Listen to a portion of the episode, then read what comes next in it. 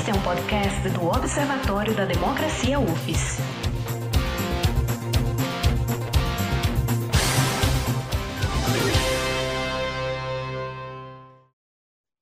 Então vamos dar início a, a mais uma atividade do Observatório da Democracia da Universidade Federal do Sergipe, enquanto a pandemia rola. Hoje o tema vai tratar sobre a precarização do trabalho docente no contexto da pandemia, e nós temos aqui as professoras é, Marisete Lucini, do, DE, do Departamento de Educação da Universidade Federal de Sergipe, a professora Silvana Aparecida Bretas, também do Departamento de Educação da Universidade Federal de Sergipe, e a professora Leila Moraes, diretora de comunicação do Sintese. Então, essa é uma atividade é, do observatório durante a pandemia para debater grandes questões relacionadas principalmente à democracia no Brasil. É, então, passo imediatamente a palavra para a professora Marisete Lucini, é, que falará durante 20 minutos, e depois nós passamos a palavra para a Silvana e para a Leila na sequência.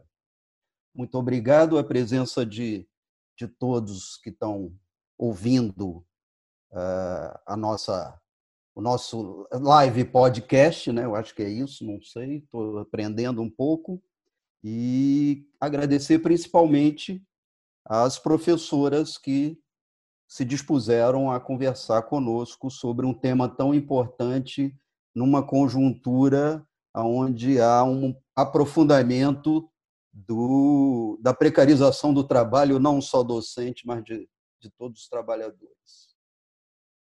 Com a palavra, Marisete, obrigado.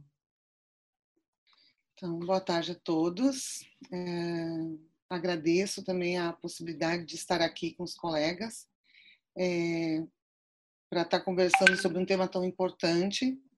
Agradeço também a Silvana e a Leila Moraes que, que aceitaram é, estar conosco. Nós tentamos organizar a nossa fala no sentido de que cada um uh, pudesse contribuir com um aspecto dessa temática que é tão ampla, né? É, eu vou fazer uso de uma de um roteiro que eu escrevi pensando um pouquinho em falar para não me perder na questão do tempo e também para organizar um pouco as ideias. É, para começar, eu, eu, escolho uma pergunta, né, que ela tem me acompanhado ao longo da minha existência uh, mas que vem se agudizando é, nos últimos anos, é, que é em relação sobre a minha prática docente, sobre a minha docência, né? É, me perguntando, a minha docência, a minha prática transforma o quê, né? Qual a diferença que as minhas aulas fazem na vida dos meus alunos, sejam eles qual nível, nível for. Lembrando que eu já tenho 30 anos de magistério e sempre, e nos últimos tempos, essa questão tem se apresentado é, frequentemente. Ela não é uma questão individual, eu entendo ela de uma maneira mais ampla, mas eu entendo que ela se constitui também nessa relação com esse campo maior. É, desde o início da minha formação docente, eu sempre acreditei que a educação é a única forma que existe para a gente transformar a sociedade. Eu lembro de uma professora que sempre me chamava de idealista. Eu acho que eu não entendia muito bem em que sentido que ela dizia isso, né, na perspectiva filosófica, mas eu realmente acreditava e eu ainda acredito que a educação transforma as pessoas. Então, no contexto em que nós vivemos hoje, outras perguntas também se colocam, pensando qual é o sentido da vida. Então, é assim: iniciamos uma viagem quando nascemos e depois de uma hora para outra, a viagem acaba. Então, o que eu estou fazendo da minha vida? Onde arrumei tantas dores no meu corpo? Queria nascer de novo me ocorre. Será que faria diferente? Ao mesmo tempo, esse tempo de questões existenciais me aproxima de outros conhecimentos e outras possibilidades de olhar para esse mundo como necessidade mesmo. Né? Nós, professores universitários, temos as mesmas angústias que todos os professores da educação básica.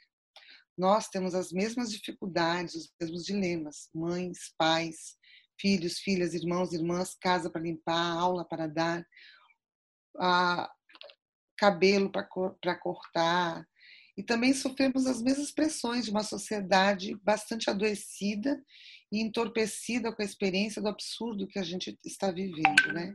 Então, nesse contexto, o Boaventura de Souza Santos foi uma primeira aproximação que me despertou a pensar a pedagogia do vírus. Um texto dele que ele escreveu, A Pedagogia do Vírus. Né? É, eles nos, ele nos mostra a perversidade do vírus sobre as mulheres, sobre os mais pobres, é, como decorrência, e também sobre os povos tradicionais, negros indígenas, e mostra também como as potências econômicas do mundo elas continuam sua saga colonizadora, e vimos bem como isso se dá através das restrições das grandes potências pelo poder econômico, uh, embargando a entrega de equipamentos, medicamentos eh, aos países como o Brasil e outros. Então, se também se direciona quem vai receber e quem não vai receber, quem pode comprar e quem não pode comprar, quem vai viver e vai morrer. É, a destruição do planeta é um outro aspecto que o Ailton Krenak ele vem chamando a atenção desde sempre. Só que nesse momento ele nos convoca a pensar que a vida humana é apenas uma vida dentro da diversidade de vidas do planeta. Para esse intelectual indígena, o homem pode desaparecer e mesmo assim a vida continuará, pois o humano é um ser dentre tantos outros seres. Nos chama a atenção para o fato de que indígenas, africanos, caiçaras, povos da floresta sempre foram tratados como subhumanidade. Nos diz que a humanidade é um clube seleto que não aceita novos sócios. Contudo, o vírus que ataca o pulmão humano nos coloca diante da dependência de um respirador que produz oxigênio para salvar a vida. Quantos desses precisaremos para salvar as pessoas? 7 bilhões, indaga Krenak. No entanto, esse oxigênio a Terra nos dá de graça. A emergência do vírus, ela resulta de nossa humana irresponsabilidade com a vida para Krenak. A Terra está nos dizendo silêncio. Aprendo que precisamos ouvir esse silêncio. E ainda no caminho das aprendizagens, Severino Buenga, filósofo africano, ele nos disse uma participação num congresso que está acontecendo agora, inclusive é, pela, pelo grupo Yorubanto, que é um grupo de pesquisa sobre é, epistemologias Yorubanto, é, Yorubá e Banto, é que o mundo está experimentando, até dia 27 está acontecendo, quem tiver interesse, a gente tem o, o acesso, né? O mundo está experimentando os tempos africanos do confinamento, dos hospitais sem medicamentos, do desemprego crescente, da incerteza da vida, da morte sempre à espreita. Para o filósofo, essa foi a condição reservada à África e que pela primeira vez o mundo vai partilhar. Mas a pergunta que permanece é se essa experiência é, fará com que o Ocidente mude o seu modo de pensar. Não esqueçamos que em África, nos alerta o filósofo, nós morremos há muito tempo de outros vírus, e o principal deles é a fome. Da mesma forma, na América, morremos de muitos vírus, desde que os colonizadores aqui desembarcaram e espalharam epidemias entre os povos americanos. O mais persistente, que trouxe muitos outros vírus, foi a paixão pela mercadoria, como diz Davi Copenhaua, que nos pergunta: o que fazem os brancos com todo esse ouro? Por acaso eles o comem? Numa bela narrativa, ele nos mostra como as mercadorias só têm um valor para o seu uso e que não precisamos de dois facões nem de um. Eu só preciso dele para fazer a rota. Depois ele deve servir outro e ir para longe de mim, fazer outra pessoa se sentir alegre. Tão simples, não é? E tão difícil. E nessa forma de olhar para o mundo, as pressões sociais sobre a nossa atividade docente têm adquirido a mesma força da mercadoria. Digo isso porque uma das primeiras ações que as nações tomaram em relação à pandemia foi a suspensão das aulas. Certamente, escolas e universidades, na forma como estavam organizadas, elas consistiam em focos de contaminação. Feito isso, o que temos observado por parte dos órgãos gestores, em linhas gerais, sem dados analisados, é uma preocupação com o que fazer com as crianças em casa e com os professores que continuam a receber seus salários. Importante lembrar isso com os professores que continuam a receber seus salários. Esse é um dado importante para a gente pensar o que a gente está vivenciando no campo da educação. Então, em face desse isolamento, as soluções apresentadas, elas são, no mínimo, dissonantes dos ensinamentos que esse tempo poderia nos proporcionar. Ensino remoto, ensino online, EAD. E nós, professores, pais, alunos, que somos parte dessa sociedade doente, nos sentimos culpados por não estarmos sendo produtivos, por receber os salários pela nossa profissão, desenvolvida ao longo de décadas e mal remunerada. Paira o fantasma do corte da regência. E para justificar esse aspecto, acabamos aceitando, afinal, nós também somos parte dessa subhumanidade, não é? E sabemos muito bem como isso pode nos afetar. Assim como sabemos o quanto é hipócrita essa sociedade que reconhece que o professor é mal remunerado, mas ao mesmo tempo acha que ele não merece o que ganha. E lá vamos nós, decidir na pressão do ninguém é obrigado a ministrar aulas online. É, detalhe disso, muitos casos, esse ministrar aulas online, no caso, é, eu me refiro a algumas escolas que eu consultei, em especial duas, uma em São Cristóvão outra em Cristinápolis, e sei que aqui também, é, em Aracaju, também tem acontecido, Vamos dar aulas online. Como? Cada professor se vira. Não tem uma plataforma. Pode usar a plataforma do Google, mas muitos estão constituindo grupos de WhatsApp, formando turmas por WhatsApp, dando aulas por WhatsApp, sem nenhuma formação que nos possibilite pensar o que é EDA, o que é EAD, o ensino online, ensino remoto, gravar vídeos, construir atividades, enfim, nos virar nos 30 sós conosco mesmo. É como se fosse o abandono. A decisão foi colocada na mão de escolas. Ninguém na escola pode discordar para que para que seja assumido a, temos que ter 100% de concordância no caso do Estado, né? É, também colocando quem pensa diferente numa situação difícil de cobrança, mas não há uma vamos fazer. Não tem um, um, um não se sente um, um apoio, uma formação, uma discussão. Para nós, professores dentro da UF, exemplo, também é, alguns cursos estão sendo oferecidos na plataforma.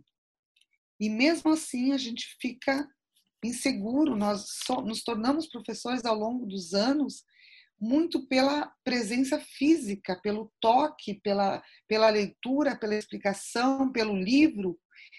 Transformar isso para um ensino online é uma coisa muito difícil. Então, na primeira vez que eu fiz, uh, eu dei aula como se eu estivesse dando na sala de aula, que era o que eu sabia fazer.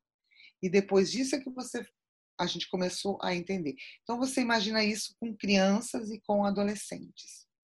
Na responsabilidade do professor constituir as turmas. Ao mesmo tempo, a gente tem uma prefeitura que é de Socorro que não aceitou, decidiu que não vai ter aula online, mas algumas escolas que não aceitaram, mas uma grande maioria, por conta dessa pressão social, essa cobrança, é, acabou se inserindo nesse processo. E a gente não, não tem visto campo de formação, nem, nem uma discussão nesse sentido. Aí nós perguntamos, dentro de todo esse contexto que eu mencionei anteriormente, e os alunos, eles têm acesso à rede? Os professores têm acesso à rede? O que vamos ensinar? É preciso ter aula? Por que os alunos não podem ficar sem aula? E se na tentativa de fazer alguma coisa, nós acabamos por contribuir para que mais pessoas se contaminem? Afinal, precisam buscar uh, recursos para pagar o acesso à rede ou ir buscar o material que vai ser disponibilizado na escola. E se eu morrer amanhã? E se meu aluno morrer? Se ele perder pessoas da família? E se nós perdermos nossos mais velhos e mais novos? Qual o sentido de tudo isso? Por que, que não podemos, para justificar o salário, se é essa questão, organizar discussões coletivas, formação continuada, formação de par com os pais? E os conteúdos que serão ensinados, eles importam? O que estamos ensinando, o que, que tem sido veiculado nessas plataformas, o que, que tem sido distribuído nas redes. Parece que essas respostas nos colocam diante de quem é considerado parte da humanidade nesse processo de justificar os salários dos professores. E quem é subhumanidade? Então, quem tem acesso é considerado dentro da humanidade. Quem não tem é a subhumanidade. São questões de fundo que elas precisam ser consideradas antes de qualquer decisão. Até quando continuaremos a ignorar que essa sociedade fracassou? Em tudo. O que está em primeiro lugar é a vida, não somente a humana, mas a vida. E isso não é para ser um discurso é, individualista ou o que caia no, no sem, sem, não, ele é para fazer sentido, porque antes da gente definir o que precisa ser feito, a gente tem que entender por que, que a gente está fazendo, né? E isso pega uma dimensão muito maior do que pensar só o campo das relações salariais e de emprego e de é, é uma questão existencial mesmo. É, o vírus não é democrático, como muitos já disseram, ele atinge com mais violência aqueles que já estão fragilizados pelas condições de existência, têm suas condições agravadas pela falta de recursos financeiros para alimentação, moradia, saúde e educação. A pedagogia do vírus, portanto, nos mostra que uma outra forma de vida no planeta precisa ser pensada. E não dá para pensar essa, essa outra forma sem que a gente converse com os professores, com os alunos, com os pais dos alunos. Essa deveria ser a nossa primeira lição. Pensar esse mundo que a gente está vivendo. Pode parecer idealista, como dizia minha professora lá, né?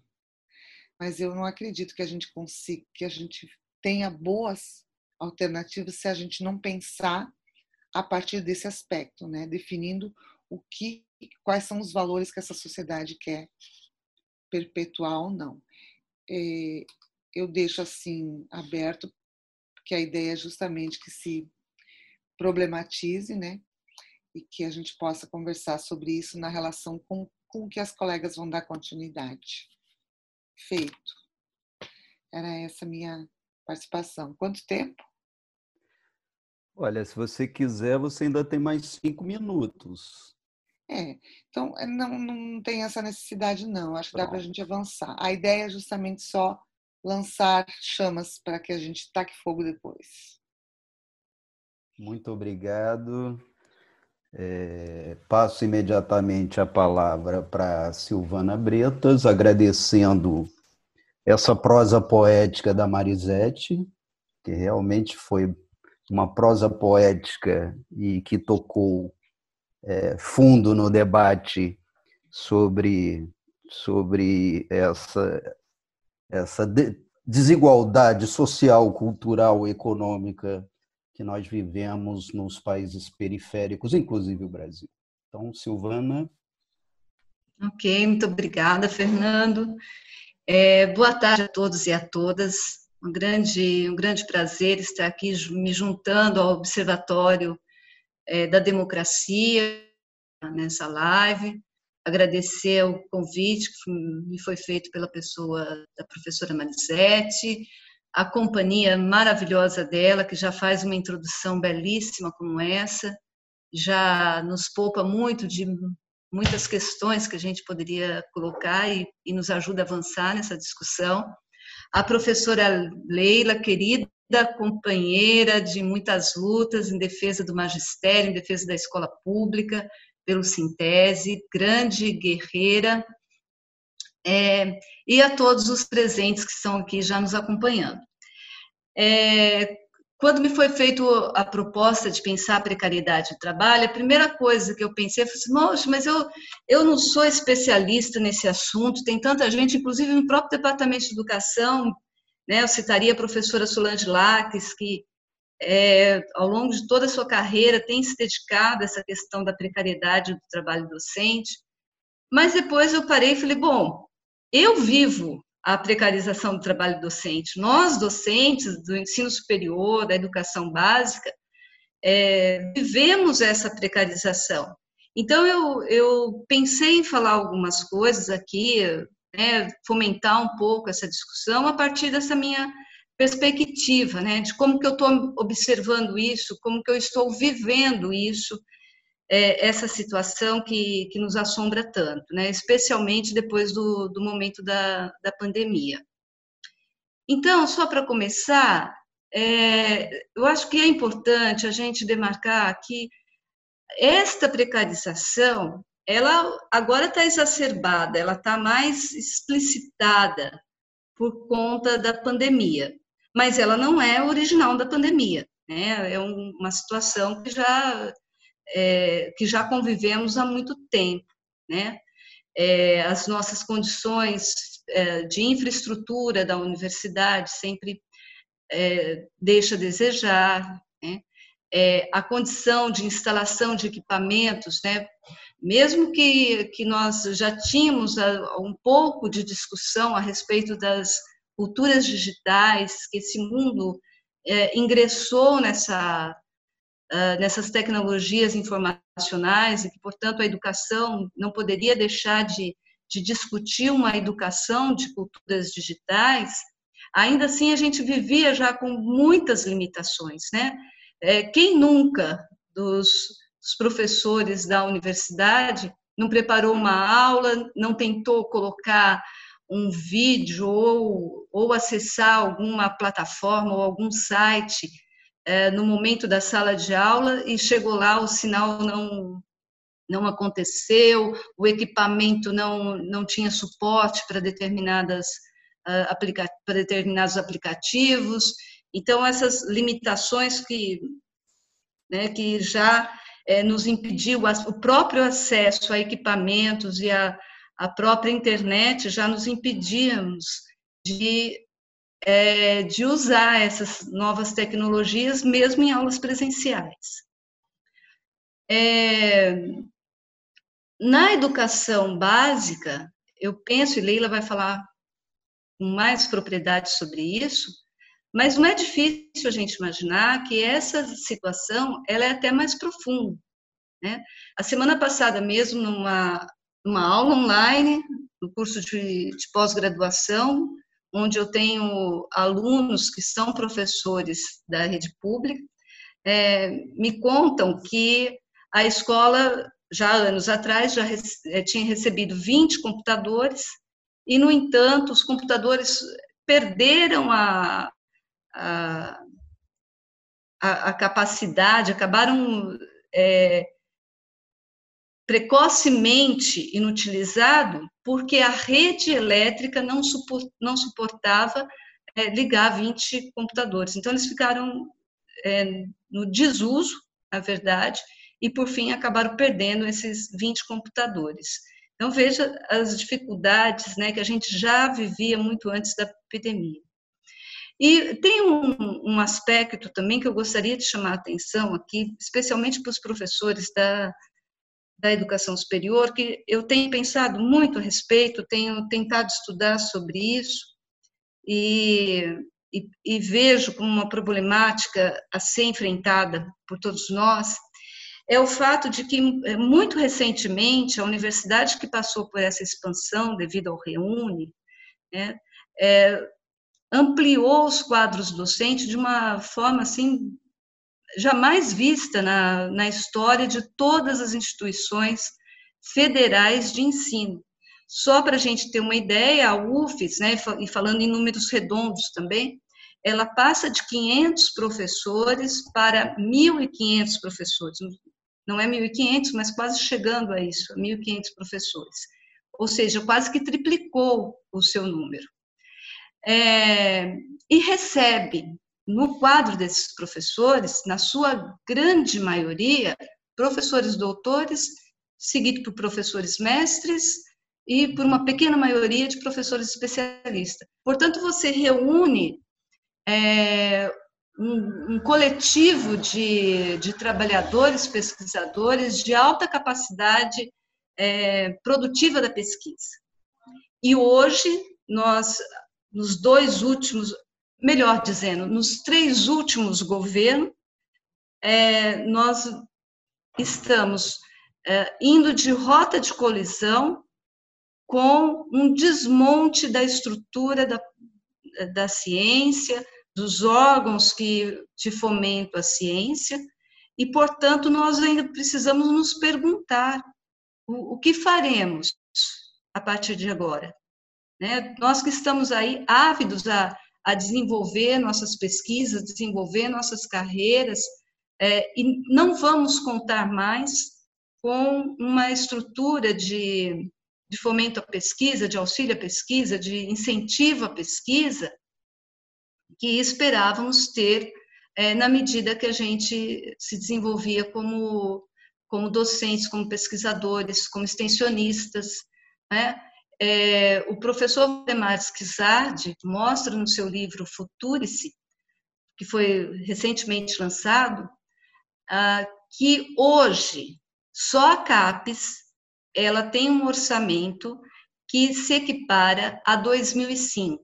Em 2005, segundo o professor, é, nós tínhamos é, menos da metade de programas de mestrado, de doutorado, menos da metade de matrículas em mestrado e doutorado.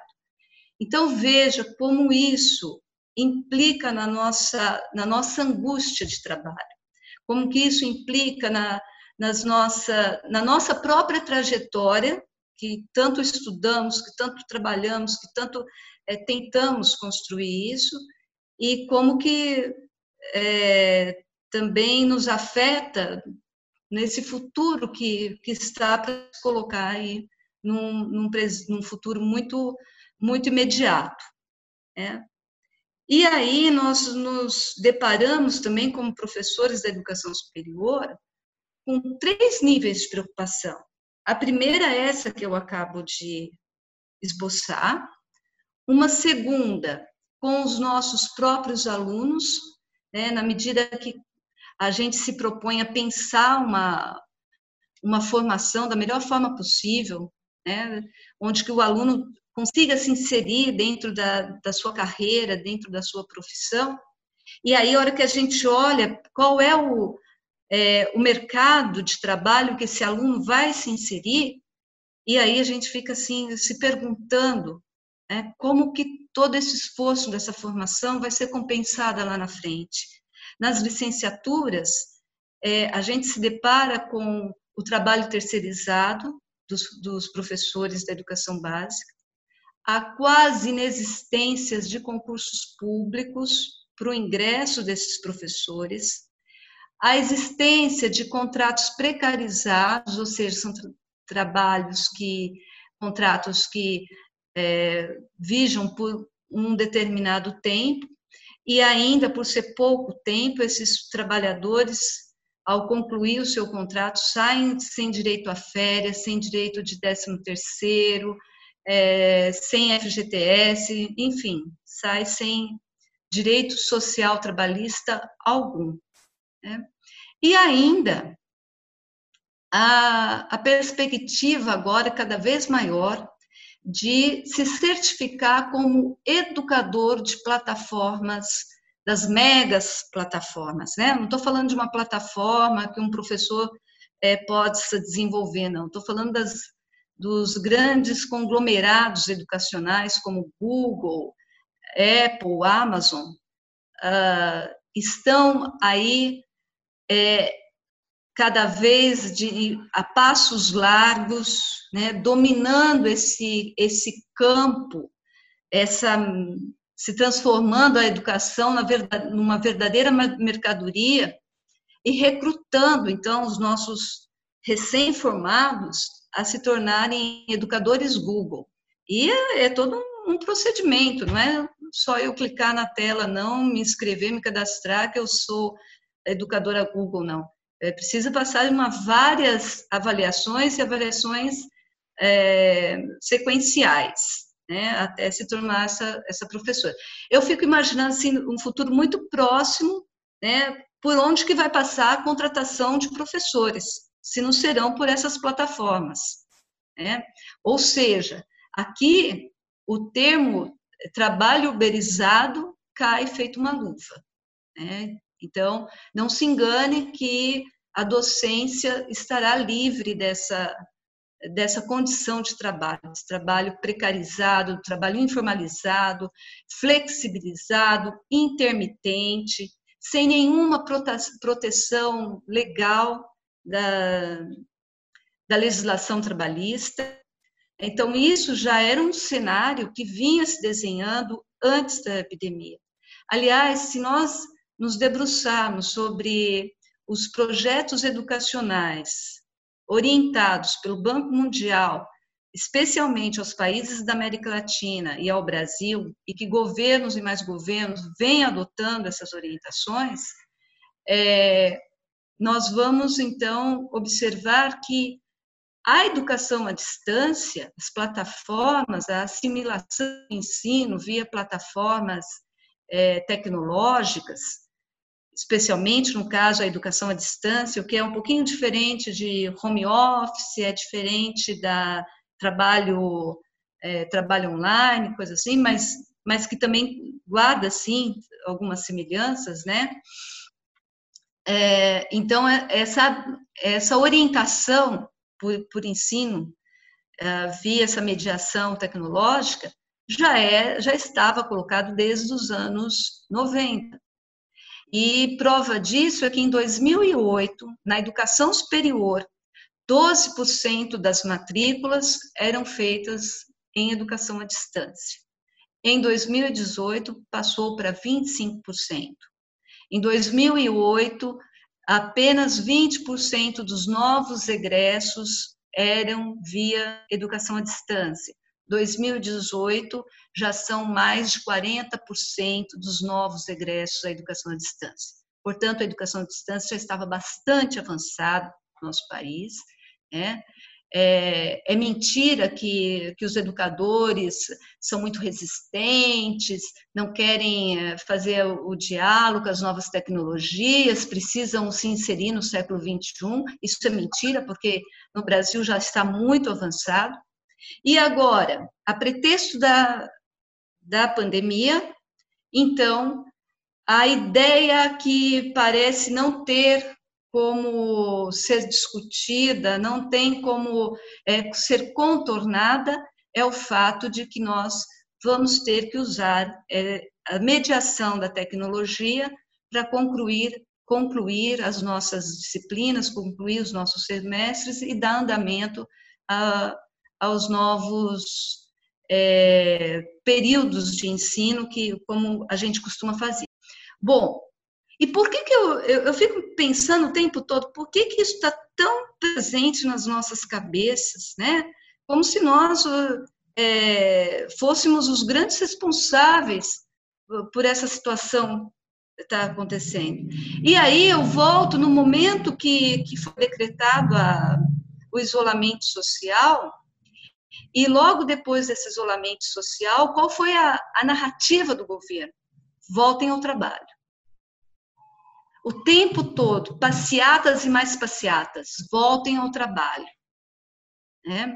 Enquanto a classe média alta, né, classe média podia escolher e ficar em casa, até às vezes escolher se ia passar a quarentena no, no campo, na cidade, na, na praia ou nas montanhas, o discurso para a classe trabalhadora era volte ao trabalho.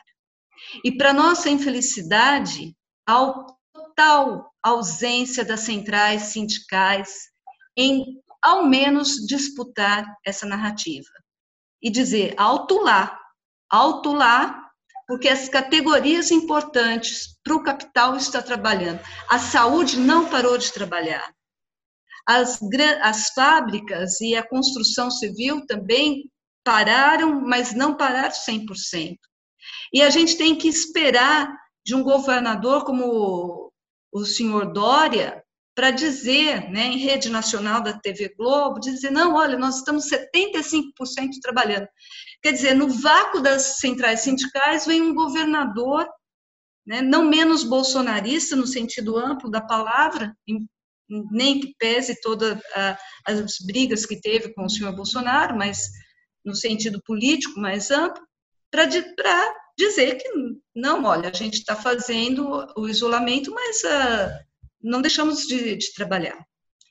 E aí, nessa, nessa fragilidade de momento, nós temos então que escolher, né, como a Marisete nos informa aqui, é, a ideia de que, professor, se vire, professor, agora é o seu momento de mostrar que o senhor é um bom professor ou professora, Né? Sempre quando a gente pensa nas categorias, pensando nos homens, nas mulheres, nas homens e mulheres, negros e negras, os indígenas, os imigrantes, sempre é, pensando nessa heterogeneidade da, da categoria.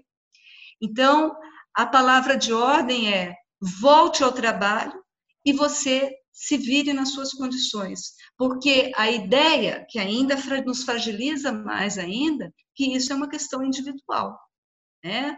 É, se a professora Silvana conseguir é, fazer boas aulas, olha, mérito dela. Agora, se ela não conseguir, tá vendo? Acho que não merece nem mesmo o salário que ela ganha, né? E aí a gente vai ingressar numa forma de trabalho, se nós não discutirmos muito profundamente, não individualmente, essa situação, nós corremos um sério risco de ingressar numa forma de trabalho e que talvez não terá volta, do trabalho na informalidade, na flexibilidade, na intermitência e comandado por um sistema tecnológico de corporações. E aí nós não podemos ser ingênuos, né? ingenuidade aqui não cabe. Né? É, a, a, tecnologia não é algo neutro, mesmo seus próprios programas, né? as plataformas que nós usamos, que nós interagimos, que nós construímos estratégias de, de ensino, elas são verdadeiros pedagogos, não anunciados, mas que estão no, na própria lógica da plataforma, né? O algoritmo, por exemplo, o algoritmo não é, é um ente de, de, vida autônomo. O algoritmo é um programa, né? E, e ele é ele é programado, ele é planejado. Né? Tanto pode ser planejado para coisas boas como para coisas más. Como a gente está falando de um mundo, é, de um capitalismo incivilizado, e que a, a questão fundamental é o lucro, portanto, essa perspectiva, essa abordagem, ela não vai é, tratar a educação senão como um mercado financeiro. Ela não vai olhar para os alunos senão a possibilidade de, de lucro sobre essa população. Mas não só isso, é claro, também não vai olhar para essa população senão os seus interesses políticos e ideológicos para a formação de mentes e de coração. Não é só um projeto imediato de educação, é um projeto é, que se alinha às concepções neoliberais, ao capitalismo financeiro e que precisa é, de uma população também é, mentalmente, emocionalmente, culturalmente inserida na sua lógica. Portanto, é, nós precisamos pensar com muito cuidado, com muita seriedade. Esse é o momento, por exemplo, que a gente pode iniciar essa, esse debate. E, assim, nós temos que começar a pensar como, como base de uma categoria.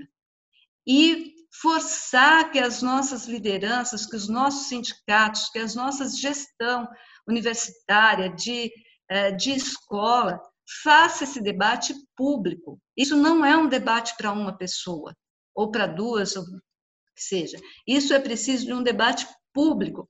Por exemplo, nós precisamos discutir por que, que nós temos que é, é, se adequar a plataformas desses grandes conglomerados empresariais. Por que, que a universidade, por exemplo, que tem um, um, um departamento é, de computação com três cursos, não pode ter autonomia de pensar em criar é, ferramentas e plataformas, aplicativos é, para a nossa própria comunidade. Por que, que, a universidade não pode se juntar às prefeituras, ao, gov ao, governo e pensar redes públicas, no sentido, no caráter público do acesso e da igualdade da internet, da universalização da internet?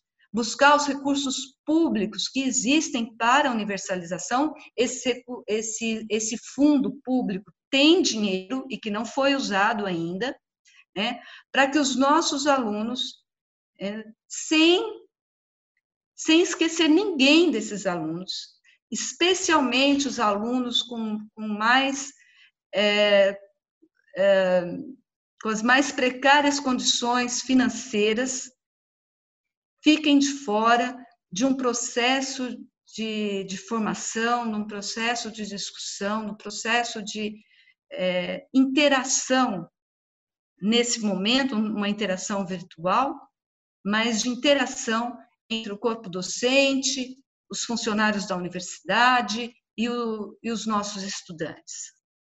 Então, a comunidade universitária, as comunidades escolares, porque são muitas, elas não podem ficar fora desse debate. Elas precisam ser uh, acionadas e segnadas ao protagonismo de discussão. E junto delas, as entidades que as representam. Então, as entidades sindicais, as entidades acadêmicas, é, precisam também se unir a, essa, a esse momento e fazer esse debate. Então, é, em primeiro lugar, eu penso que antes da gente fazer é, cursos online com, com, brilhantes professores que entendem muito bem sobre a possibilidade desse ensino, da, de inserção da cultura digital, antes de fazer esse debate, por que, que a gente não, não discute as questões mais amplas que envolvem uh, o ensino à distância, o uso uh, de plataformas que, inclusive, não só é, têm objetivos educacionais, como também é, usam da, dos dados né, de seus usuários para também estimular comportamentos, né, evocar comportamentos, formas de vida. Ah, nós já temos a experiência tanto da, da eleição norte-americana quanto da nossa eleição. O que que essas plataformas inspiram e conduzem comportamentos, inclusive usando de mentiras. Né? Então, acho que o primeiro ponto, não podemos ser ingênuos em adotar uh, formas de educação, seja ela o trabalho online, o home office, o teletrabalho ou a educação à distância, sem antes nós não pensarmos os aspectos que envolvem essas tecnologias. E também sem antes não pensar nas possíveis alternativas uh, que estão colocados para nós. É, a narrativa Voltem ao Trabalho nos deixa muito imobilizados uh, e, e com a pressa de que nós precisamos justificar essa situação de estar em casa, de não estar presente, de não estar dando aulas. Então é preciso né, respirar um pouco e retomar. É, um, é uma situação inédita, é uma situação extraordinária e precisa também de uma resposta extraordinária. Mas essa resposta até pela condição inédita, ela precisa ser maturada. Ela precisa acontecer em amplos debates né, da comunidade universitária e da comunidade acadêmica. Não esquecendo nunca de que as condições de precarização do nosso trabalho já estavam postas antes mesmo da epidemia. Com a epidemia, ela se aprofundou mas elas já estavam colocadas. Então, nesse sentido, é, eu continuo pensando que os nossos alunos estão aprendendo. É, as crianças continuam aprendendo, os adolescentes continuam aprendendo. Mas é claro que, como instituições formadoras que somos, é preciso pensar no, em novas formas de reagrupar esses alunos, em novas formas de estabelecer um diálogo com esses alunos, de construir maneiras de, de dialogar para que esses alunos também não fiquem tão distantes da vida acadêmica, da vida escolar.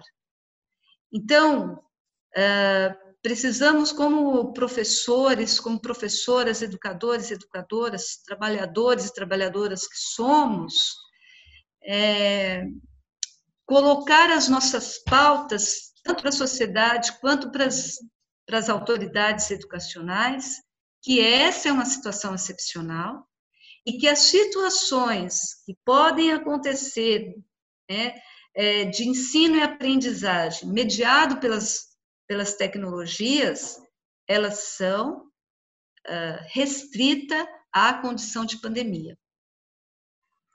E não mais que isso. Porque a hora que é a questão da pandemia passar, é, aí a gente tem que sentar de novo para pensar os protocolos de volta às escolas e de volta às universidades. Eu penso e defendo cada vez mais que o momento agora é defesa da vida. É, e como defesa da vida, ah, nada maior do que essa luta ah, que defende os trabalhadores na grande grupo, na grande coletividade que são os trabalhadores, que defende as vidas negras. Né? Nós já temos dados que entre os mais pobres, os que estão mais sofrendo são os negros das periferias, negros e negras das periferias, né? os indígenas, que correm o risco de perder 80% da sua população, ou seja, perder sua cultura, perder suas formas de vida. Né? É, nós não podemos uh, nos omitir com as, com as valas coletivas que nós estamos assistindo na TV. Não podemos achar que é natural a, a volta ao trabalho quando nós olhamos para a curva de infecção e de morte elas tendem cada vez mais a crescer. Né? Os, os, estudos estatísticos, hoje mesmo eu li um, um artigo de, de um grupo de professores, já estamos concluindo, né? De grupo de professores é, de estatística da Universidade Federal de, de Pernambuco, mostrando que não há segurança de retorno ao trabalho ainda.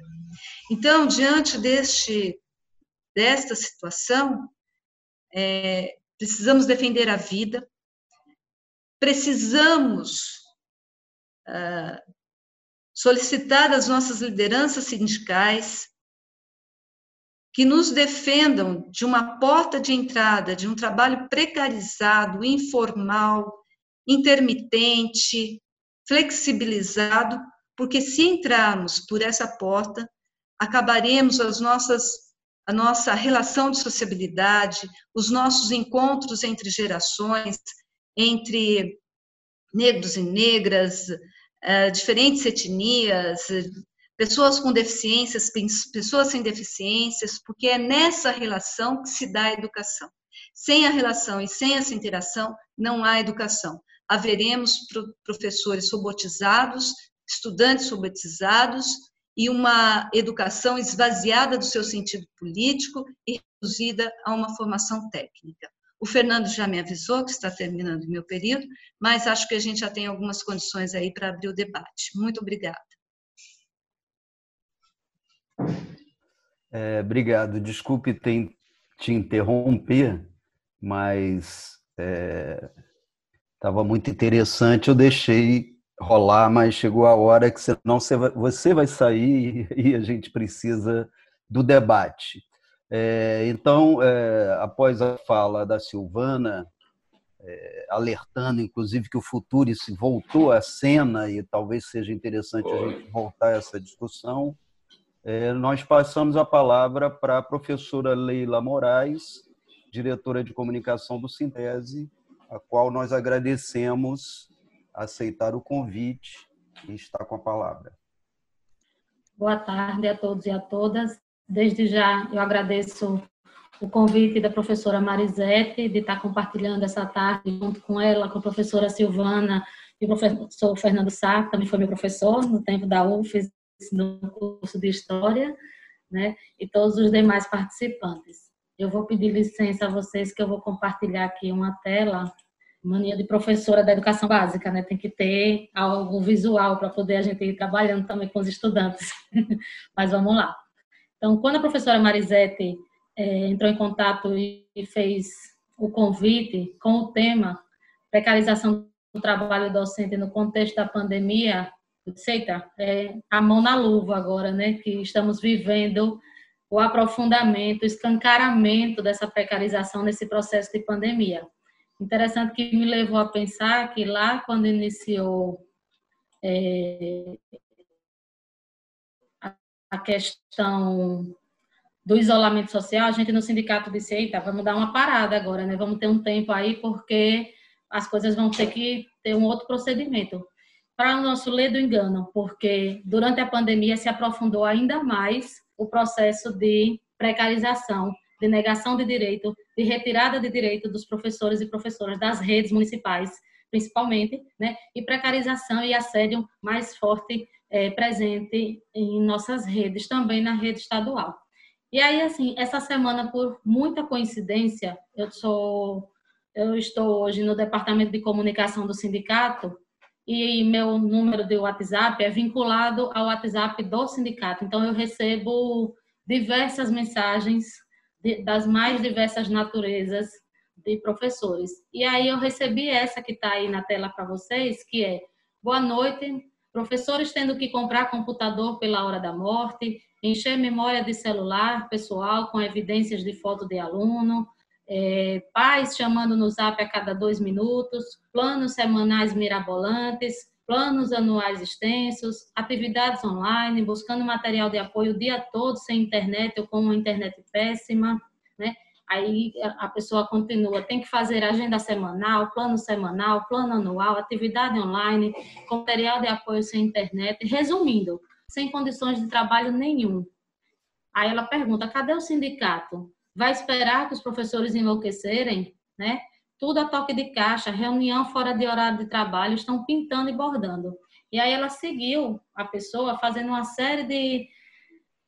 Ela fez um verdadeiro desabafo da situação que ela, a pessoa, a professora da rede estadual, está sentindo nesse momento em que se implantou, né, ou que se tenta implantar o ensino remoto na rede estadual, a partir da adesão da portaria que inclusive a professora Marisete já tratou na fala dela dessa questão, mas a gente volta a frisar, né? E lembrando sempre que a rede estadual, nesse sentido, ela acaba sendo um espelho para as 75 redes municipais. Algumas acabam entrando na mesma linha de pensamento, outras, como a professora Marisete colocou a situação do Nossa Senhora do Socorro, acabam repensando e percebendo que é inviável a realização do que está sendo proposto, sem as mínimas condições necessárias, não só para o professor, eu estou trazendo aqui um depoimento de, uma, de um professor, de uma professora, mas é no pensamento inverso também. Se essas, se nós, professores e professoras da rede estadual e das redes municipais, estamos num processo de sucateamento, de precarização do nosso trabalho, isso reflete diretamente no ensino para chegar ao nosso estudante. Então, é, é um caminho de mão dupla nesse sentido. Né? E aí eu trago para vocês, assim, fiquei muito feliz já também com a fala da professora Silvana, porque se a gente tivesse combinado, Silvana, talvez não desse tão certo, né? Quando você fala dos conglomerados educacionais, e aí aqui eu trouxe, me preocupei exatamente de estar tá mostrando assim, quem é que está discutindo essa educação nos tempos da pandemia? Quem são os envolvidos na discussão das políticas que estão sendo pensadas para serem implementadas nas nossas redes. Aí a gente tem esse trechinho, é uma nota da CNTE que saiu essa semana, onde ele faz uma referência à decisão do Conselho Nacional de Secretários de Educação, né, que, torna, que tornou público um documento chamado Diretrizes para Protocolo de Retorno às Aulas Presenciais, datado agora de junho de 2020. E aí, quem foram as referências, né, e as entidades nacionais e internacionais que participaram. O Banco Interamericano de Desenvolvimento, a Federação Nacional de Escolas Particulares, o SEBRAE, o Todos pela Educação, a Unesco e a Unicef. Majoritariamente percebe-se um pensamento neoliberal mercadológico voltado para essa educação. Daí a incidência e a lógica de que todo trabalho tem que ter um resultado de produtividade. Por isso, a fala da professora Marisete também já me contemplou bastante quando ela coloca assim: então os professores não podem ficar em casa recebendo seus salários porque em tese não estão produzindo resultados imediatos numa escala, como a gente costuma dizer, fabril, né, que é a lógica mercadológica dentro da educação básica. Os resultados, atingir aos índices, dar respostas às provas e a, principalmente aos, às avaliações de larga escala. Então, é um conjunto que precisa ser discutido. Né? O que a gente não pode admitir é a invisibilidade que querem a todo custo dar nós trabalhadores dentro desse processo, né? ignorando nessa discussão mais ampla a participação dos segmentos da comunidade escolar, especialmente professores e os próprios estudantes que recebem de forma imediata o reflexo dessa política educacional. Então, são deixados de fora os atores ou os protagonistas ou os personagens que desenvolvem a política na sala de aula, na educação básica. Diante disso, a gente costuma pensar, né, de que maneira isso tem sido é, colocado para a gente, de que os interesses econômicos acabam se sobrepondo a tudo nesse contexto, né? Inclusive as, as questões mais emergenciais nesse momento que é a própria sobrevivência, que é a própria garantia da vida. Porque a gente não pode esquecer em nenhum momento que nesse momento muitos dos nossos estudantes da escola pública, seja ela de rede estadual ou de rede municipal, que pertencem às famílias com baixa renda, né, com, com diferentes níveis na, na escala, vamos dizer assim, socioeconômica que nós temos, é, estão nesse momento ou em situação de desemprego, e aí eu posso dar aqui exemplos de diversos estudantes né, que entram em contato com a gente dizendo: não, minha mãe está desempregada, professora, porque ela era diarista e agora não querem mais que ela vá para poder não transmitir, não ter o risco. Isso acontece, isso é a realidade. Então, nem esses estudantes, nem o pai desses estudantes, muitas vezes tem condições de acompanhar atividades pedagógicas que eu, como professora, ou com outros professores, colegas da rede, podem estar passando para esses estudantes. Então, é, um, é uma situação, a pandemia, tão complexa, de tão amplo debate, que não é simplesmente, professor, faça uma aula, e elabore sua aula e mande. O menino vai fazer ou vai receber de alguma forma. Sim, mas vai receber de alguma forma e o feedback depois? Como é que vai se dar nesse processo? Né? Se a gente tem que pensar em algo nesse momento para manter o contato com o estudante, não pode ser de caráter conteudista. Não pode ser pensar, ah, ele não pode perder conteúdo, porque essa volta à questão da lógica do pensamento de uma educação que tem que ter um resultado de larga escala, de atendimento às, às avaliações. Né? Nesse momento, o, o emocional o meu contato com o estudante, ele deve se dar mais no caráter de, de solidariedade, de coletividade, de pensamento, de entendimento do, do que o outro está sentindo, de como nós podemos nos abraçar de longe, vamos dizer assim, né, para que se tenha essa integração na comunidade escolar. Esse, essa é, deveria ser a maior preocupação nesse momento, e não se conteúdos estão sendo dados ou não. E aí entra a discussão da questão do trabalho remoto. Em qual realidade acontece esse trabalho remoto que precariza o trabalho do professor e que precariza a aprendizagem do estudante, que é o conjunto da educação, né, nesse sentido. Trabalho remoto, eu trouxe até uma imagem que eu busquei lá no site do Andes, que é uma professora que é dona de casa, que é mãe, que precisa fazer, é, produzir para poder dar resultado produtivo no trabalho docente, para poder ser merecedora do salário que ela recebe. Olha que lógica, né? Que a gente acaba entrando nesse contexto. Então, mas que tem que dar conta ainda de todas as tarefas de casa, da família, do seu ambiente, de tudo. E aí a gente vai tendo nisso, né, algumas situações, e aí aqui eu fui buscar para ilustrar mais, né, a partir da, da própria vivência do sindicato nesse momento de pandemia, como é que nós estamos lidando com esse processo de precarização. Né? nós recebemos denúncias de diversos municípios que estavam é, buscando implementar essas aulas remotas, em desobediência, inclusive, à resolução 004 daqui da, do Conselho Estadual do Estado de Sergipe, que diga-se de passagem, uma das melhores resoluções que já foi constituída dentro do Conselho Estadual, principalmente para esse período de pandemia, porque essa resolução do Conselho Estadual, ela é muito clara quando ela define é, os critérios de realização dessas aulas remotas ou dessas atividades é, à distância, como é colocado lá, né? e principalmente a preocupação maior que tem nela é que não pode ser um processo de exclusão. Não pode ser um processo onde se, se tenha ainda mais um distanciamento dos estudantes. A, todo o processo de execução dessas atividades remotas, todo o processo dessas aulas é, não presenciais, precisa estar garantido a inclusão de todos os estudantes. Né? É uma resolução que garante isso. E aí ela estabelece todos os critérios, inclusive dando a, dando a garantia da autonomia da escola, para que não, não atendendo a esses critérios, a escola pode não executar. A escola pode não aderir a essas aulas remotas. E aí a gente tem denúncias, né? E aí eu trouxe um aqui só para vocês entenderem um pouco da atuação do sindicato nesse processo, mesmo em pandemia, quando em Malhada dos Bois retorna às aulas em desacordo com o Conselho Estadual e Nacional da Educação, o Sintese acabou é, solicitando a intervenção do Ministério Público para que o município seguisse essas orientações.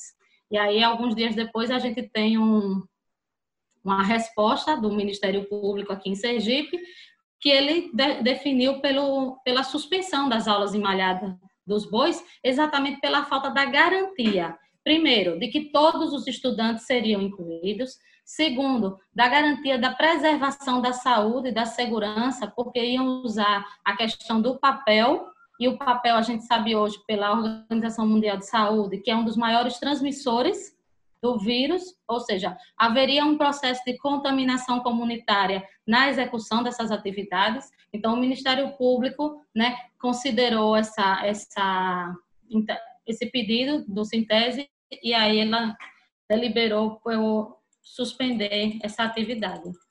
Em relação à rede estadual, nós tivemos recentemente uma portaria que definiu é, a adesão às aulas remotas estabelecendo um percentual de até 25% de, das aulas serem não presenciais. E nesse processo aconteceu de, de quase um tudo, para precarizar ainda mais a atividade docente do professor, né? É, de assédios, assim, indescritíveis, de mensagens que professores receberam, professores que foram excluídos do grupo da escola porque discordavam da adesão, né? Assédio moral de várias naturezas aconteceram as denúncias e nós fomos, inclusive, tivemos audiência com o superintendente e com uma parte da equipe da Secretaria da Educação para colocar essas questões, né? Havia uma, ah, uma fala da Secretaria da Educação de que não haveria essa, essa, como é que eu posso dizer, essa ordem de que era para todo mundo aderir a toda forma e de qualquer forma, mas a gente até brincou lá na hora que então tem um telefone, aquela brincadeira do telefone sem fio, né? Que o primeiro diz uma coisa e quando chega lá na outra ponta foi entendido, foi passado e foi repassado de tal maneira que chegou distorcida a informação. Porque quando chegou nas nossas escolas, pela boca da maioria dos diretores das escolas, é de que era para ter que dizer sim. Não havia opção, né? Que tinha que se fazer a todo custo, porque tinha que se atender à demanda que estava sendo exigida para poder os 25% de aula já estar garantidos antes do retorno das atividades. E aí veio uma série, uma crise aí, né, é, dentro das próprias escolas entre a adesão e a execução, porque tem uma diferença.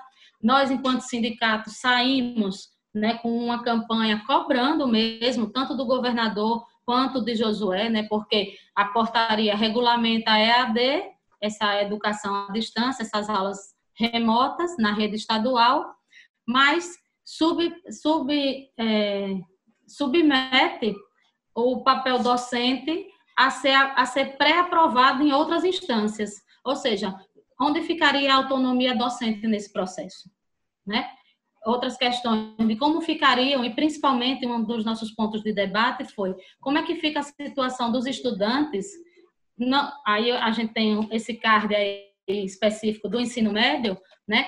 que a portaria também previa, inclusive, que a prioritariamente nas escolas que têm ensino médio e fundamental, o ensino médio contemplasse, poderia o ensino fundamental não executar as aulas remotas, e aí vieram as questões. Como é que ficam os estudantes que não têm condições? Né? Como é que vai estar garantido a esse estudante, uma vez que a resolução do Conselho Estadual da Educação previa que nenhum estudante poderia ser excluído do processo das aulas remotas? Então, como é que ficariam esses estudantes que não têm o acesso, que não têm a garantia da, da internet, que não têm mesmo sequer um aparelho celular de, de boa resolução para poder acompanhar essas atividades? Então, assim, uma série de questionamentos foram sendo levantados, né? As dificuldades das escolas que, que aderiram a esse processo já começaram a aparecer, a gente recebe denúncias de escolas que começaram o procedimento de contato, mas que ainda não tiveram resultado dos estudantes, né? não, não chegou para eles ainda quantos estudantes estão sendo realmente atendidos nessas escolas. É um problema gravíssimo. E aí a gente tem essa, essa charge que, infelizmente, ela, ela é o retrato né, da nossa situação, né? A educação em tempos de pandemia. Para uns que dispõe de, de tudo, o tudo. Para aqueles que nada têm durante a sua vida, mais uma vez o processo da exclusão. E aí, esse tem sido o nosso debate. Né?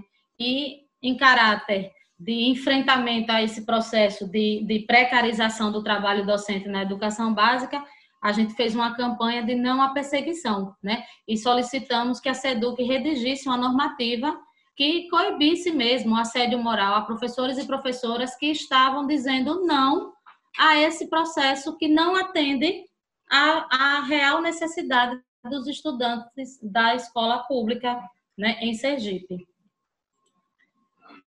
E aí a gente entra numa outra esfera de precarização, que é o corte de direitos, né, ou a negação de direitos já estabelecidos como, por exemplo, corte de regência de classe, né, na situação de Pirambu, por exemplo. Em Malhador, a gente tem é, a negação do reajuste ao magistério, alegando a pandemia. Olha só, é, a pandemia foi um dos motivos que muitos prefeitos passaram a dizer que não tinha condições de, de fazer o reajuste do piso aos professores e professoras que diante da lei do piso nacional que estabelece que todos os anos no mês de janeiro os trabalhadores, né, os professores da educação básica vão ter corrigidos os seus os seus vencimentos a partir de um determinado percentual. Esse ano, quando veio a pandemia, muitos prefeitos aproveitaram-se dela já para justificar que não tinha dinheiro, não ia ter recurso mais para poder dar o reajuste do piso. Aí, contraditoriamente agora, a prefeita de Malhador, né, ela nega mais uma vez o reajuste do piso, mas em contrapartida mandou um projeto para a Câmara de Malhador, reajustando o seu próprio salário e o dos secretários. Então, assim, para valorizar o magistério, não tem o recurso, mas para aumentar ainda mais os salários do, do, da prefeita e do seu secretariado, ela tem. Né? E aí vem mais uma manchete nossa, que é a questão da, do, de uma dirigente nossa do sindicato, inclusive, que foi perseguida dentro da escola em que trabalha, foi excluída do grupo da escola em que ela é lotada, porque ela quis fazer o debate junto à direção da escola de quais eram as condições reais que aquela escola tinha para poder atender a demanda desse ensino remoto. Porque, assim, uma escola em um lugar de uma área carente, né, que não tem a menor condição, que a realidade socioeconômica dos estudantes não permitiria essas aulas remotas. E aí, quando ela começou a fazer o debate, a diretora, em retaliação, expulsou ela do grupo da escola e tirou. Assim, não quero você aqui fazendo debate contraponto de nada, porque senão você vai acabar convencendo os professores de que a gente realmente não tem condições de atender a essa demanda de aulas remotas. Então, é isso. E aí a gente tem aí, eu gosto muito de trabalhar com imagem, né? Que esse período da pandemia, nesse processo de precarização, de, de extrapolar, né? É, é, os limites emocionais dos professores pelas, alta, pelas altas cobranças que vêm sendo feitas, né? Pode nos levar, inclusive, a altos índices de depressão nesse processo. A gente tem uma categoria que ela é extremamente exigida já na forma presencial e agora na, pandemia querem nos trazer à tona é, características de um ensino que nós não estamos realmente preparados, vamos dizer assim. Né? Eu sou professora há 22 anos, há 16 na rede pública do Estado e na rede municipal de instância. Eu sou uma professora de aula presencial, eu sou uma professora que, que tenho o contato com o meu estudante, que estou ali no dia a dia da escola, que estou ali fazendo projeto, desenvolvendo trabalho com meus estudantes, mas em caráter presencial.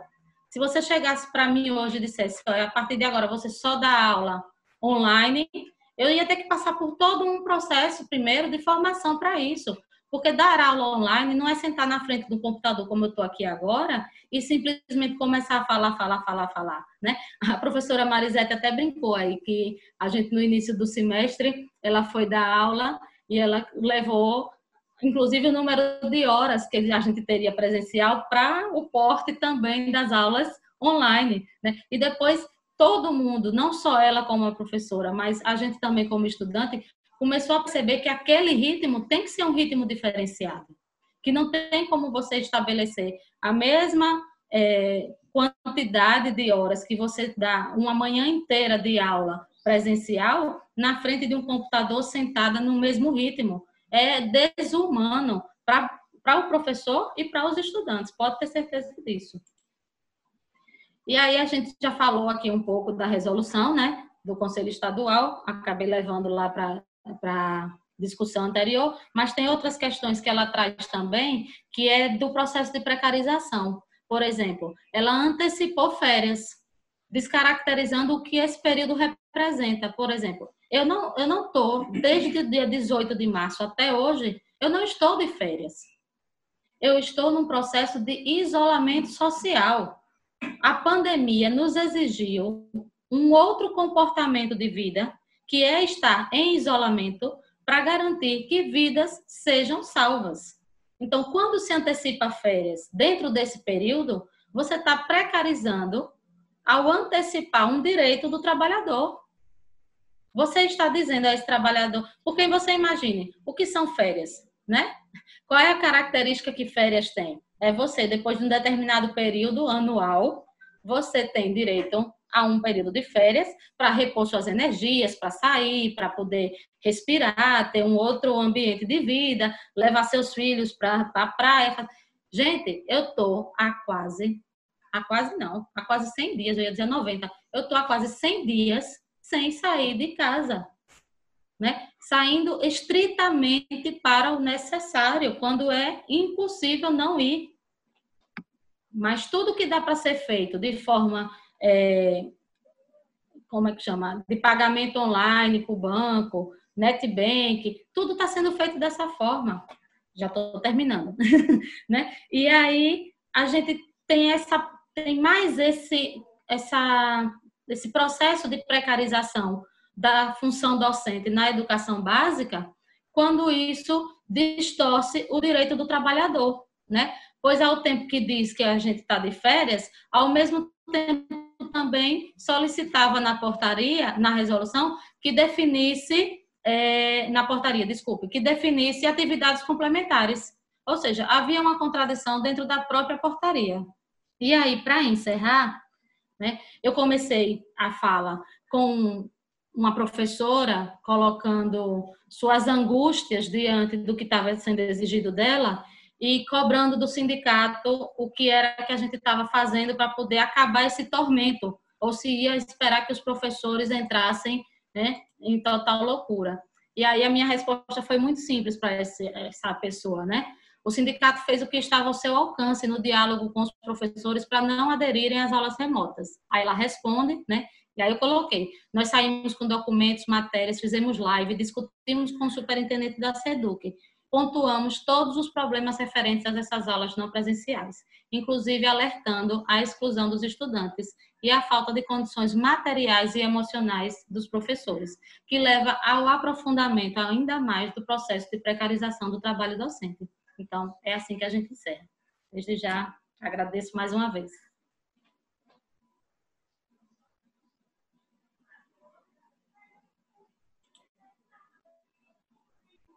Agora deixa eu Bem, descobrir como é que eu volto para cá. Obrigado, Leila. É, é importante esse diálogo entre a educação básica e a universitária e abrimos o debate porque temos várias questões que podemos explorar nesse, nesse debate. Então, está franqueada a palavra para as intervenções.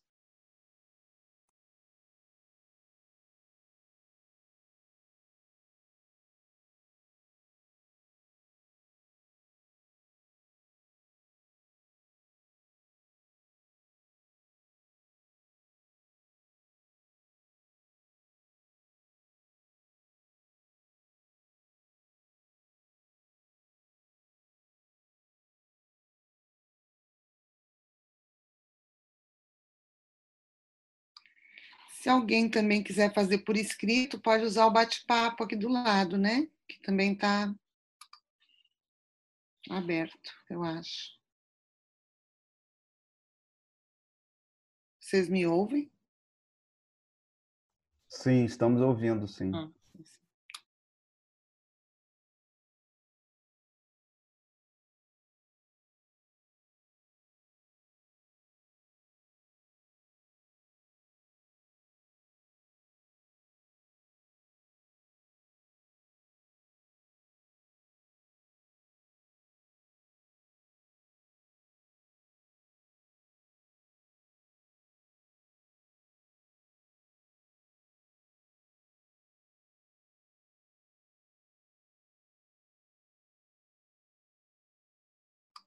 Se nós não temos questões, eu posso comentar, fala das colegas? Por favor. É, eu gostaria só de, de aproveitar, então, estava aguardando que também o pessoal se manifestasse. Estão me ouvindo? Sim. É, só para também fazer alguma provocação, e, e, aí eu acho que Marisete poderia, inclusive em cima disso, também nos ajudar a pensar algumas questões. Né? É, eu, eu ouvi bastante atento, acho que tem três formas de colocar a questão, né?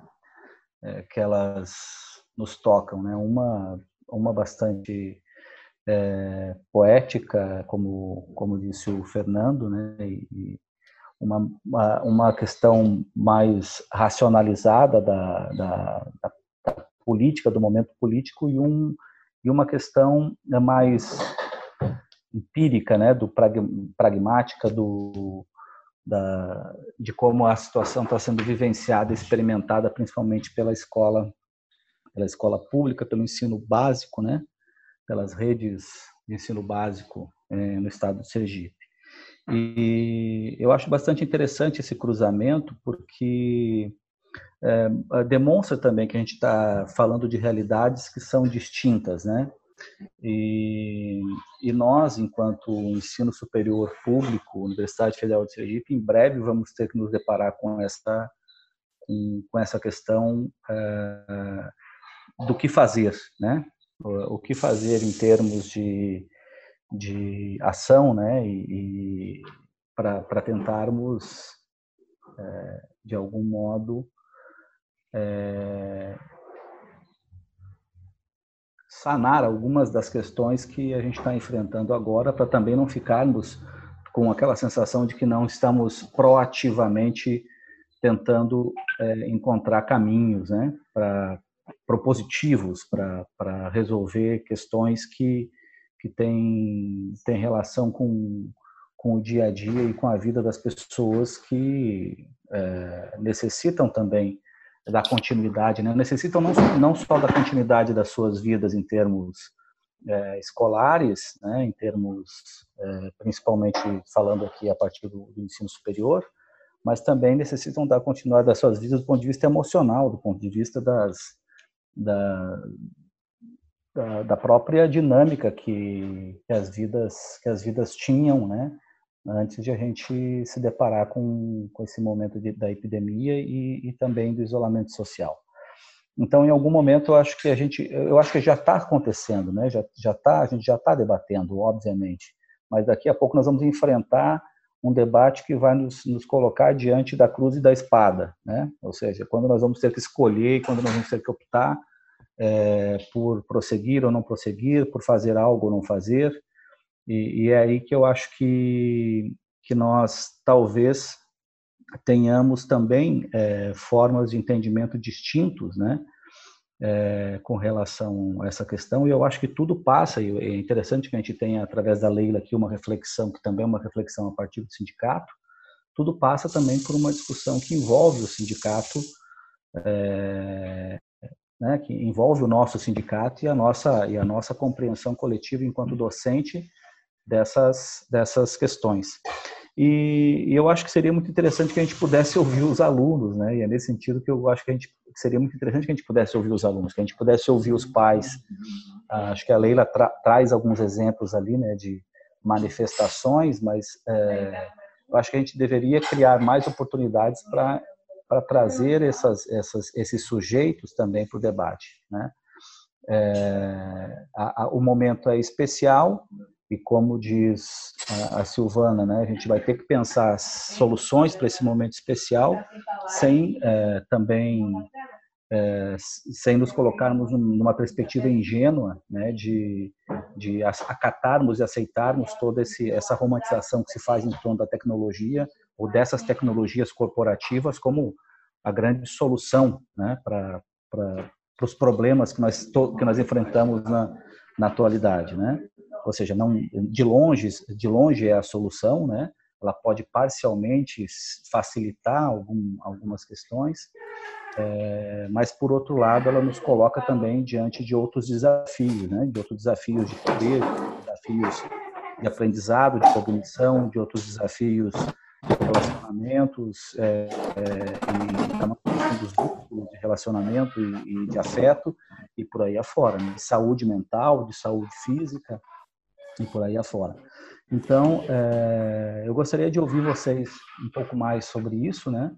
É, se, se, a Leila pudesse trazer para nós é, como é que está o feedback, um pouco mais do feedback dessas dessas experiências de pais e alunos, como é que os pais e alunos têm se colocado também ah, perante né, a, a, as escolas e perante o, os professores, né? Não tô, eu não estou aqui querendo necessariamente polemizar e ouvir aqueles pais que se manifestam de forma é, bastante indecada e muitas vezes bastante emocionada, né, é, e que apelam por um, por um discurso para o discurso fácil, né, da, da negação do professor ou, ou da cobrança ao professor, mas aqueles pais que têm aparecido para o debate, para a discussão de uma forma mais responsável, né? Assim como os alunos, alunos de ensino médio, principalmente, que muitos deles já são bastante ativos nas discussões, assim como os nossos alunos do ensino superior também, em termos de diretório dos estudantes. Eu não sei se a gente tem alguma ah, como é que como é que os representantes estudantis também têm têm trazido esse tema para para discussão. A gente recentemente, só para concluir, enfrentou um, o início de uma reflexão sobre isso e ela foi bastante é, confusa e eu diria até que desagradável, porque já começou a nascer ali tensões que me parecem são tensões é, que são frutos da falta de diálogo, né? Quando se abriu aquela possibilidade de você ah, é, ofertar né, disciplinas em semestre especial, né? Então aí já houve um debate no nosso departamento, a situação era confusa, as pessoas estavam se colocando totalmente contra, mas ao mesmo tempo ninguém ia oferecer, ou seja, não tinha ninguém interessado em oferecer a disciplina, mas já estavam se colocando e batendo o pé que eram contra. Né? Então, sem, sem, sem me parece dar atenção para a demanda, né? ou seja, será que não é também necessário, por mais que nós estejamos pensando a partir da condição de professor, nós também levarmos em consideração nessa reflexão, nessa análise, né, nessa análise, é, aqueles que são os nossos sujeitos interlocutores, né, é, de sala de aula, é, é, ou seja, esse momento não é um momento especial, inclusive, para nós baixarmos um pouco as armas é, e, e, e compreendermos que o momento de militância ele também é um momento de militância que se dirige a outra a outra circunstância, né? E portanto, se essa circunstância é especial, quais são as questões que estão aí implícitas nessa nessa singularidade, né? E como é que nós podemos a partir daí então uh, é, nos prepararmos para atuar com planejamento, como o Leila coloca, né? Com planejamento, com formação, com capacitação, com qualificação, com discussão, né? Com debate e por aí afora. Bom, é apenas uma, uma provocação reflexiva aí para que a gente possa conversar um pouco mais. Obrigado. É, então, franqueamos a palavra. Se não houver, aí vocês ficam à vontade para responder, ok? Olá, professoras, prazer em ouvi-las. É, eu vou fazer uma pergunta, assim. É, eu estou passando por essa situação em um duplo lugar, né? Como docente, mas também como mãe de adolescente fazendo aula virtual. E, e, o que eu sinto, fazendo aula virtual, né, sendo aluno de uma escola privada. E a escola fez uma reunião com vários pais, isso talvez até sinalize a, a pergunta que o, que o Frank fez. E eu fiquei muito assustada, eu nem falei nada, eu fiquei muda, porque as perguntas dos pais estão é, muito orientadas para um resultado, para Enem, eles não estão nem preocupados que aquilo ali não dá em nada, porque os meninos dormem na aula, porque eles ficam conversando paralelamente no WhatsApp. E ao mesmo tempo que eu percebo, o meu filho que tem 16 anos, é que eles estão com uma potência enorme, porque eles estão inventando coisas paralelamente, entendeu? Fazendo meme, piada, zoando com a aula. Então eles estão com a, eles estão com o gás. Eles estão com todo o potencial criativo deles aberto a escola tá super pressionada. Tinha pai querendo que a escola orientasse que a consulta para o Enem que fosse votada em dezembro para não atrasar. Quer dizer, nem a dimensão de que isso era uma consulta nacional aquela família tinha. Então, assim, um tipo de pressão grande. De outro lado, eu participei de um evento com uma assim, como você acha que vai ser quando voltar? Eu falei, olha, eu acho que a volta vai ser uma volta de muita potência, porque a gente está muito recolhido, muito reflexivo. Eu, no meu lugar, eu tenho lido muito. Entre uma coisa e outra, eu tenho lido mais do que sempre. Né? Às vezes a gente não consegue dormir vai ler. Então, assim, isso vira, uma hora vira, isso é acúmulo, né?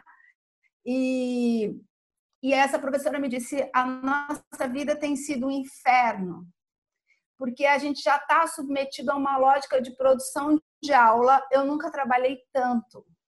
Ai, desculpa, eu, eu caí aqui, ficou tudo preto. Bom, é, eu ia, a minha pergunta era justamente essa: em que medida essa experiência atropelada da universidade privada, né, porque não vem dizer que não é porque cada professor ganhou um laptop para ir para casa, porque é atropelado, você não dá aula para 50 alunos montando um webinário, sei lá eu como é que chama, que, e, e isso vai funcionar né? E essa experiência também da escola privada, que está sendo pressionada. A escola não consegue nem pensar em outras coisas, eu vou, vou ser sincera. Porque eu mesma achava que eles tinham que começar a fazer trabalho em grupo, entendeu?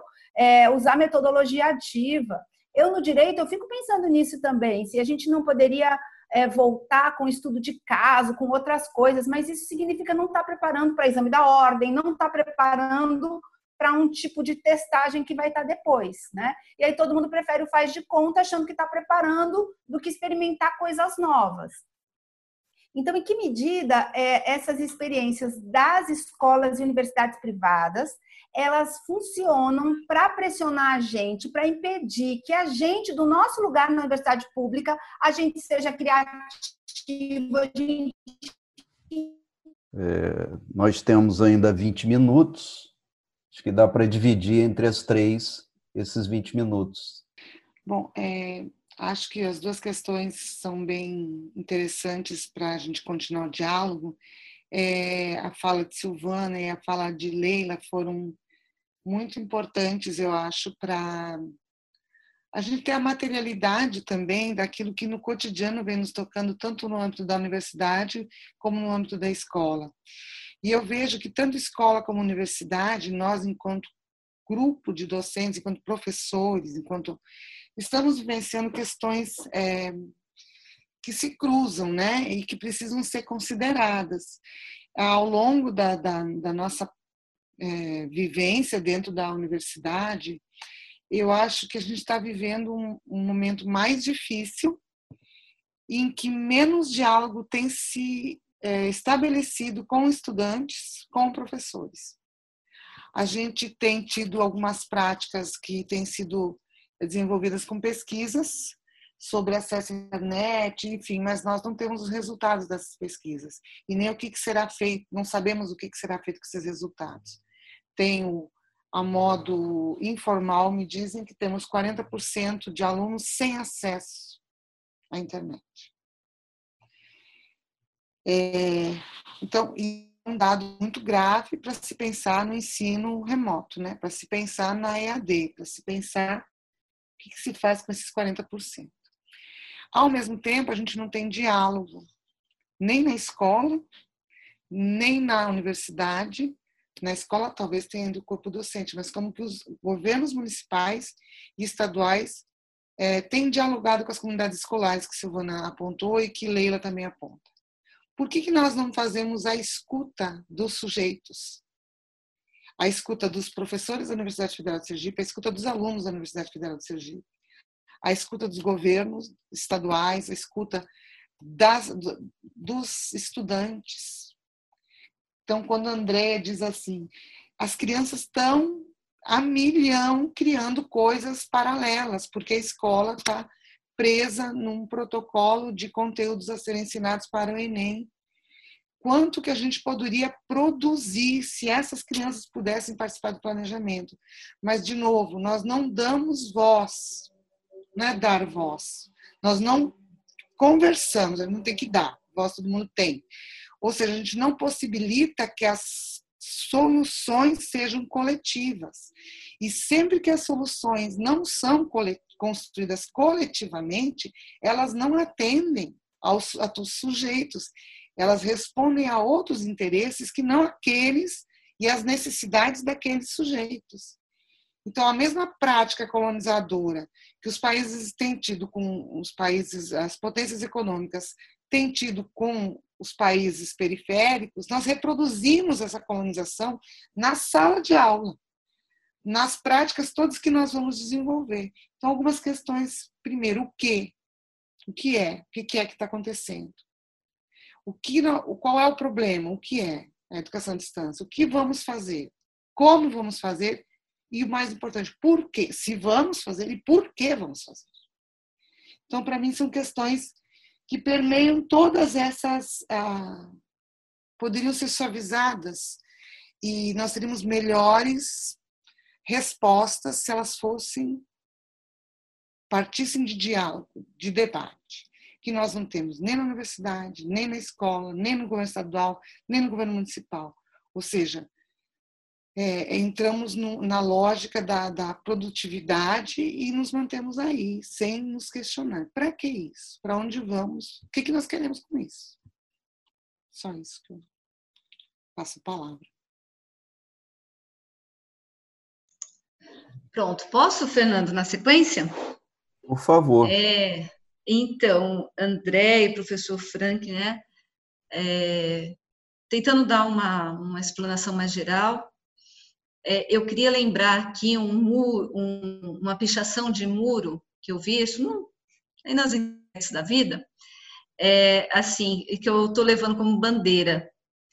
É, o corona é um vírus, o capitalismo é a pandemia. Então, a partir daí, eu quero fazer algumas reflexões nos seguintes termos. Primeiro, a inexistência completa ah, de todas as, as, as esferas de gestão da educação, de inserir a escola brasileira e a universidade brasileira na cultura digital. É, a quase que inexistência e a, a disposição de deixar tanto as secretarias de educação municipais, estaduais e a, as próprias universidades à mercê das grandes corporações. Então, uh, no PNAD contínuo de 2017, mais de 42% dos, é, de acesso à internet que se tem nas, nas secretarias de educação e nas universidades são feitas é, em parcerias com grandes corporações. No estado de Sergipe também, inclusive, a, a Vivo, se não me engano, é, faz já a formação continuada dos professores com as suas próprias plataformas. A Leila pode confirmar isso comigo. Né? Então, um pouco antes. Junto a tudo isso, um processo de política curricular, que a gente vai ter a, a sua maior expressão na atual BNCC e na atual BNC de formação de professores, a grande é, sobreposição dos sistemas de avaliação em larga escala. Aí entra o Enem, né, entra a, a, os nossos cursos também que são avaliados. A André, então, que é professora do curso de Direito, imagina seus estudantes não passar, depois que terminar o Direito, não passarem é, no exame da ordem. Né? Então, há um, um, uma instrumentalização do currículo escolar muito em função dos indicadores de ensino. Tudo isso dentro dessa lógica que, que Leila foi nos apresentando aqui, tão bem esclarecida, é, de conduzir o sistema de ensino com processos muito bem compartimentalizados e que são passíveis de serem é, trabalhados em seus indicadores de resultado. Isso tem esvaziado profundamente a compreensão de, de educação. E, portanto, quando você fala que você olha o, os estudantes, e claro, as gerações mais novas, elas têm uma familiaridade com a, com a internet, com os equipamentos, que não precisa ser uma geração muito mais velha do que ela, não, que não tem. Né? Na medida que essas gerações vão, vão crescendo, vão, vão nascendo, vão crescendo, elas são cada vez mais íntimas, elas não têm medo de, de acessar e de experimentar esse mundo virtual, como as gerações de 25 anos já, já consegue, a gente consegue perceber uma diferença já muito grande. Então, é, esse, essa potencialidade não pode vir, porque essa potencialidade ela parece ser um pouco caótica, ela parece ela não vai ter ordenamento. Como que, a partir dessa dinamicidade que a juventude dá, eu vou conseguir dizer quais as competências e habilidades que eles estão desenvolvendo para depois eles se saírem bem nas avaliações de resultado, que daí vai é, ranquear as minhas escolas e minha, e minha universidade. É. Então, contra tudo isso, é, eu gosto de uma expressão que o professor Demerval Saviani usava lá nos idos dos anos 80, quando a gente estava num processo de construção da atual LDB, né, com, com o debate do, do Fórum de Defesa da Escola Pública, e que para o caso da educação superior, o professor Demerval Saviani falava a universidade, e não falava só da universidade, de forma geral, da educação superior, inclusive as faculdades, os centros, né, os institutos de educação superior. Não cabe só o ensino, é preciso desenvolver a cultura da educação superior. E a cultura da educação superior, ela é uma formação de intelectualidade. É isso que dá à universidade a sua magnificência. Né? Nós não tratamos o reitor de magnífico porque incorpora na figura, na pessoa de um reitor, a, o magnífico. o que é magnífico é porque essa instituição ela tem que fazer a formação intelectual. E eu aposto muito nessa formação intelectual e que, como Mari falou, criar possibilidades da gente fazer essa, essa interação entre gerações. Né? E sem essa relação e sem essa interação, nós não temos educação, nós não temos um processo formador, nós vamos ter outras coisas, né?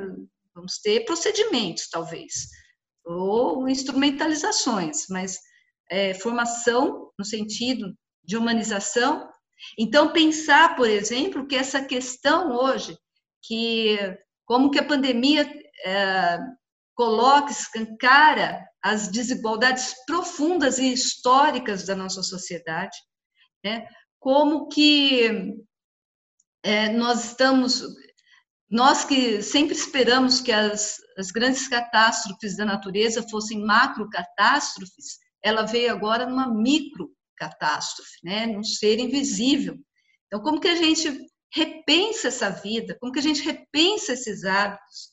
Como que a realidade dos nossos estudantes é, conta para as nossas, para a realização, inclusive, dos nossos próprios conteúdos? Imaginemos nós em, em situação de contato hoje com os nossos estudantes e no dia seguinte esse estudante trazer a história de um, é, de um familiar que ele perdeu, é, ou de um funcionário que perde um familiar sem, sem nem mais hoje a possibilidade de velar é, as suas perdas familiares, seus entes queridos. Então, nós precisamos trazer essas, essa situação de, de, de, muita dor que todos nós estamos vivendo, é, desenvolver aí a nossa capacidade de empatia, de solidariedade e compreender que esse processo não é um processo que se desenvolveu de uma história natural.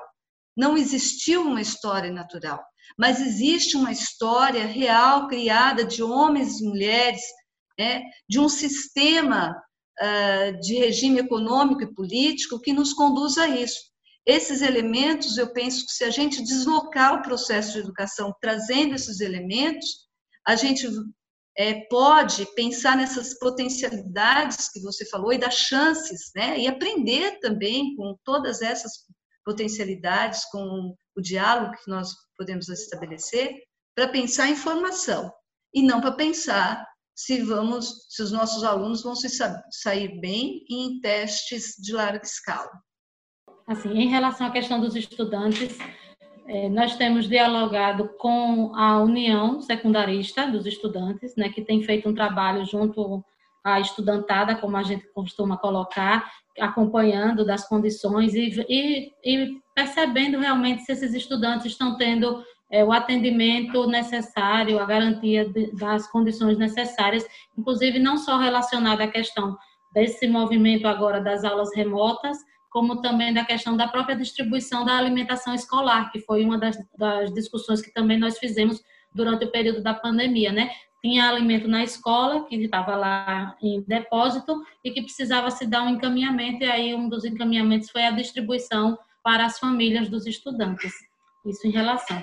Mas eu quero, assim, concluir minha participação mesmo, colocando de que nesse momento, o que também nos chama a atenção nesse processo da precarização é de como o sistema, ele acaba se aproveitando de um momento como esse para exercer cada vez mais o controle sobre o trabalho docente, querendo tirar do professor a sua peculiaridade, que é ter o trabalho artesanal, que é ter o trabalho criativo na construção do conhecimento e moldar mais uma vez esse trabalho docente à lógica do empresariado através da imposição mais uma vez da própria base nacional comum curricular, que foi um dos nossos maiores temas de debate antes da pandemia, que foi a resistência a, essa, a esse engessamento e a essa lógica mercantil de uma educação voltada para o mercado de trabalho apenas, desconsiderando a, a emancipação do ser humano, né? e colocar mais uma vez que o sistema vê nesse momento mais uma oportunidade não para discutir a emancipação, não o fortalecimento e a formação não só do professor, mas também da, da comunidade escolar de uma maneira geral, porque tem outros atores dentro da escola que também deveriam estar sendo olhados nesse momento para uma, uma, um diálogo maior. E aí se volta exatamente mais uma vez para tentar moldar e carizar o ensino, é, o trabalho docente nesse contexto de sujeição do trabalho docente à aprovação ou não de um plano de trabalho, se estiver dentro do perfil estabelecido pela Secretaria de Educação sob o modelo da Base Nacional Comum Curricular. Do contrário, não será validado esse trabalho docente. Ainda tem essa característica. Né? E em relação a essa situação que a professora Andréa colocou dos filhos, né? eu vivo isso dentro da minha casa. Eu sou mãe de dois pré-adolescentes, né? o Joaquim e a Beatriz, e eles estão nesse, nesse estágio e eu tenho o um exemplo aqui dentro de casa de que essas aulas remotas elas não têm a funcionalidade do que deveria se propor realmente, né? Acaba sendo um, um trabalho sucateado mesmo que está sendo feito. E eu já dialoguei, inclusive, na escola que eles estudam, que essa situação, se for, se for o caso, vamos rediscutir um planejamento de aula para quando houver o retorno das aulas presenciais.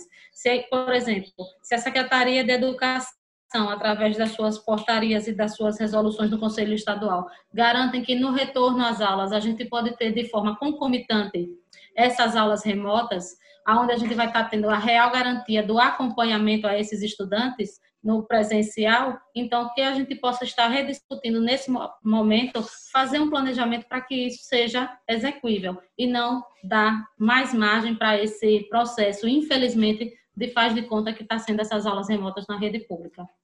É isso. Bem, é, pontualmente, é, 15h50, nós vamos encerrar uh, esse podcast e live agradecendo, em nome aqui do Observatório da Democracia, as professoras Marisete Lucine, da Silvana Bretas, da Leila Moraes, esperando todos é, no próxima sexta-feira. Também quero agradecer, agradecer ao Fernando por ter mediado o debate, agradecer a Silvana por ter aceito e agradecer a Leila também por ter aceito participar e a todos vocês que estiveram nos acompanhando aqui, aos colegas do observatório, alunos, enfim, do grupo de pesquisa, muito obrigada. Então, até a nossa próxima sessão, que será na próxima sexta. Boa tarde.